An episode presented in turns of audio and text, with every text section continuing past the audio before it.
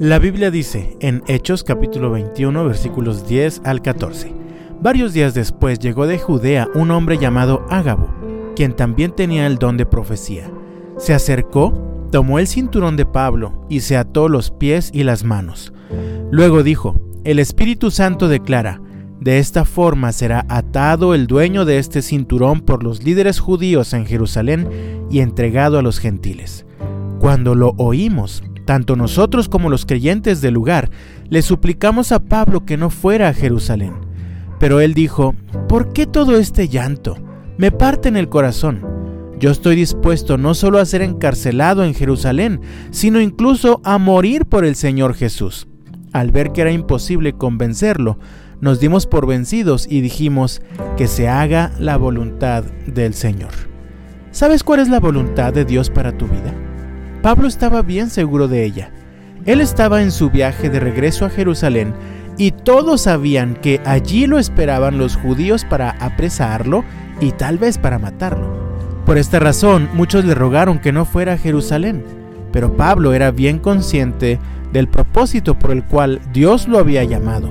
También Pablo estaba firme en su compromiso a vivir entregado por completo a hacer la voluntad de Dios.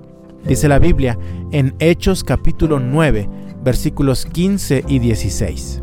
El Señor le dijo a Ananías lo siguiente respecto a Pablo, Ve, porque Él es mi instrumento elegido para llevar mi mensaje a los gentiles y a reyes, como también al pueblo de Israel, y le voy a mostrar cuánto debe sufrir por mi nombre.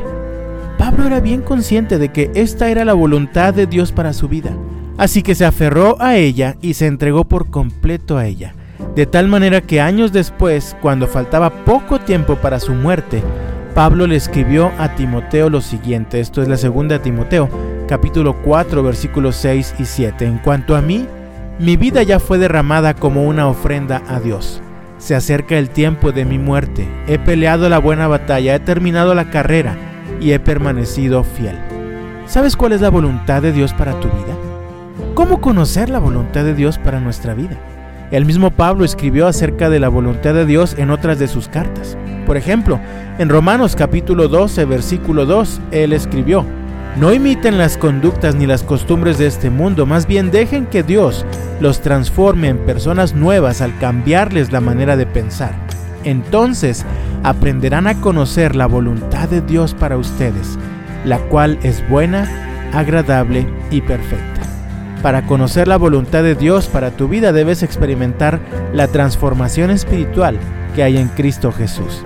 En Colosenses capítulo 1, versículo 9, Pablo escribió, Así que desde que supimos de ustedes, no dejamos de tenerlos presentes en nuestras oraciones. Le pedimos a Dios que les dé pleno conocimiento de su voluntad y que les conceda sabiduría y comprensión espiritual. Para conocer la voluntad de Dios para ti debes orar, pues el conocimiento de la voluntad de Dios proviene de Él. No puedes conocer la voluntad de Dios para ti si no tienes vida espiritual. Una vez que has entendido cuál es la voluntad de Dios para ti, debes entregarte y dedicarte por completo a cumplirla. A Pablo los mismos creyentes lo trataron de convencer de que no fuera a Jerusalén, pero cuando vieron que estaba totalmente decidido a ir, no les quedó más que decir que se haga la voluntad del Señor.